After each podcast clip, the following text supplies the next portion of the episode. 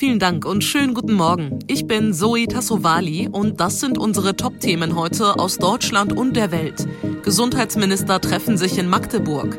Scholz gibt Regierungserklärung zu drei Gipfeltreffen ab und Koalition diskutiert über weitere Entlastungen. Es ist ein sehr politischer Tag heute. Unter anderem beraten die Gesundheitsminister der Länder in Magdeburg über die Corona-Politik. Dabei geht es um die Vorbereitungen auf die erwartete neue Welle im Herbst. Außerdem haben mehrere Länder einen neuen Vorstoß gestartet für eine Impfpflicht ab 60. Auf der Tagesordnung stehen rund 50 Punkte. Schwerpunkte sollen die Digitalisierung im Gesundheitssektor und der weitere Umgang mit der Corona-Pandemie sein. Besprochen werden soll etwa, wie es mit dem Testen, dem Impfen und mit dem Tragen von Masken weitergeht. Bundesgesundheitsminister Karl Lauterbach hatte zuletzt mit Blick auf den Herbst einen Sieben-Punkte-Plan angekündigt. Zum Auftakt des Treffens hat außerdem die Gewerkschaft Verdi zu einer Demonstration aufgerufen. Sie fordert unter anderem mehr Pflegepersonal. Aus Magdeburg Jennifer Wese. Es stehen in den nächsten Wochen eine ganze Menge wichtiger internationaler Gipfeltreffen an. Kanzler Scholz will deshalb vorab heute im Bundestag erklären, mit welcher Haltung er in die Gespräche gehen wird. Sowohl beim EU-Gipfel als auch beim Treffen der G7 und der NATO-Staaten stehen der Ukraine-Krieg und seine Folgen im Mittelpunkt. Jana Laumann, warum ist diese Regierungserklärung von Scholz heute eigentlich so wichtig? Weil Scholz da im Bundestag nochmal genau begründen kann, warum seine Ukraine-Politik so ist, wie sie ist. Und auch das, was nach der Regierungserklärung passiert, ist wichtig. Dann können nämlich die Abgeordneten ihren Standpunkt klar machen. Und da wird Scholz sich so einiges anhören müssen. Denn viele sind nicht damit einverstanden, was Deutschland in der Ukraine Ukraine-Krise macht. Zu wenig Unterstützung für die Ukraine heißt es da. Zu zögerliche Entscheidungen über Waffenlieferungen ist ein Kritikpunkt. Oder auch der Besuch von Scholz in Kiew, von dem viele meinen, er hätte schon viel früher passieren müssen und nicht erst letzte Woche. Die Inflation bricht einen Rekord nach dem anderen. Die Menschen ächzen unter den hohen Preisen, vor allem für Energie und Lebensmittel. Das kriegen wir ja alle gerade mit. Die Ampelkoalition hat bereits verschiedene Entlastungen beschlossen. Aktuell streitet sie über weitere Hilfen, vor allem für Hartz-IV-Empfänger und Rentner. Heute treffen sich die Spitzen der Ampel zum Koalitionsgipfel, um nochmal drüber zu sprechen. Dabei geht es vor allem um Schritte gegen die steigenden Preise, insbesondere von Gas und Energie allgemein. Die Bündnispartner wollen noch vor der Sommerpause Klarheit darüber schaffen, wie der Anstieg ausgebremst werden kann. Vorbereitet werden soll auch ein gemeinsames Gespräch mit Spitzenvertretern der Arbeitnehmer und Arbeitgeber über die Preisentwicklung. Um die Bürger zu entlasten, hat die CSU derweil ein 15-Punkte-Papier beschlossen. Das Ganze ist ein Appell an die Bundesregierung. Darin geht es unter anderem um eine befristete Abschaffung der Mehrwertsteuer auf Grundnahrungsmittel und eine Senkung der Stromsteuer. Ina Heidemann, Berlin. Hunderte gestrichene Flüge wegen Personalmangels, immer noch Corona und die explodierten Preise, gerade auch für Mobilität. Worauf müssen Sommerurlauber da dieses Jahr achten? Darüber habe ich mich mit Verbraucherschutzexpertin Carolina Voital vom Europäischen Verbraucherzentrum Deutschland unterhalten. Frau Voital, an den Flughäfen herrscht großes Chaos wegen des Personalmangels. Wenn man dann aber mal im Urlaubsland angekommen ist, wie sieht es denn dort aus? Zum Beispiel mit den Unterkünften.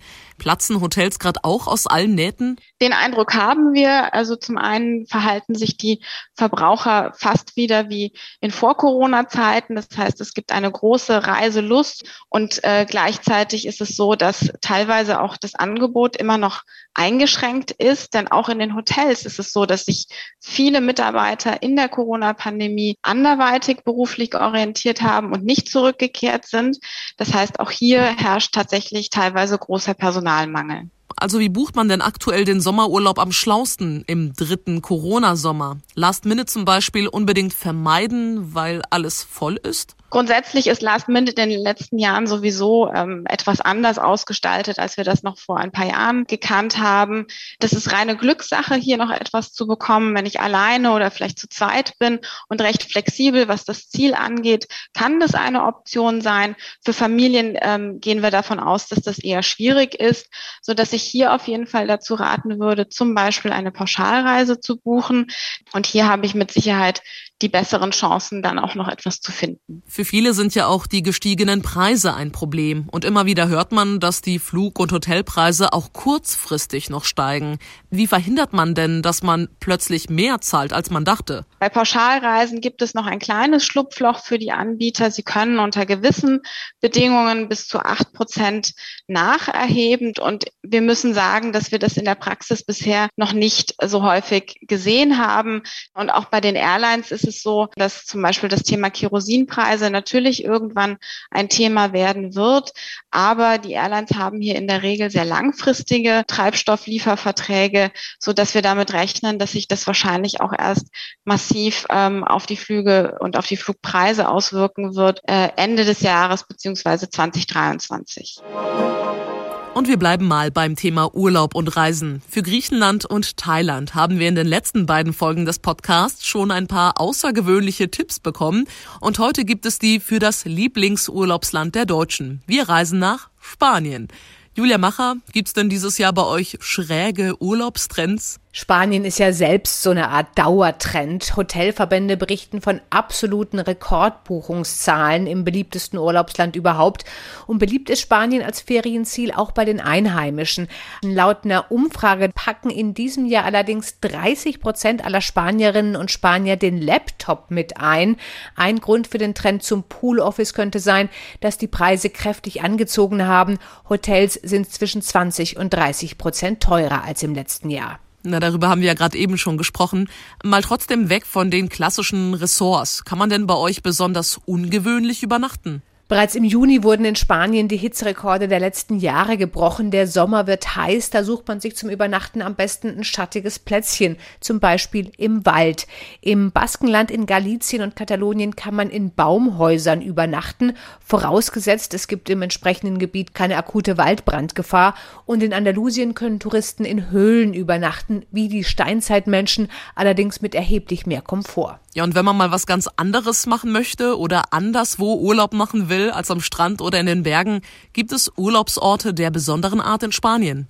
Relativ unbekannt ist die Geodo von Pulpi, Europas größte Mineralienhöhle mit bis zu zwei Meter großen Kristallen.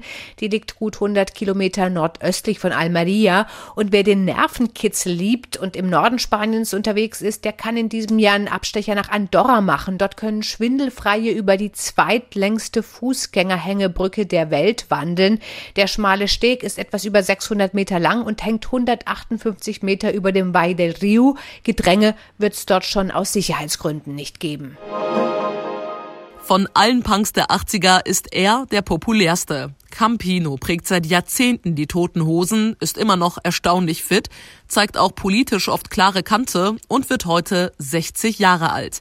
Erst kürzlich haben die Toten Hosen ihr 40-jähriges Jubiläum gefeiert. Jetzt wird Campino 60. Der kommt aus dem Feiern eigentlich gar nicht mehr raus.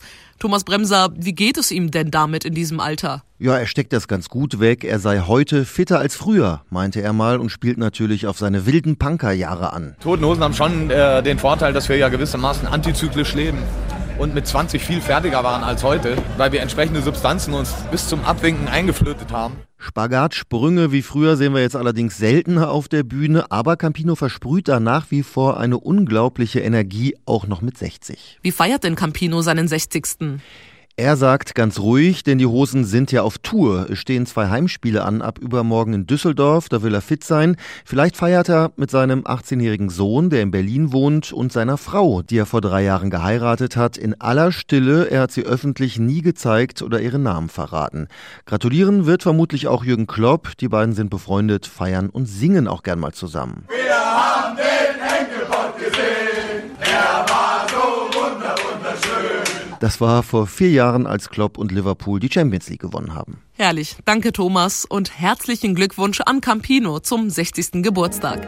Und das war's von mir für heute. Ich bin Zoe Tassovali und wünsche Ihnen einen schönen Tag. Bis morgen.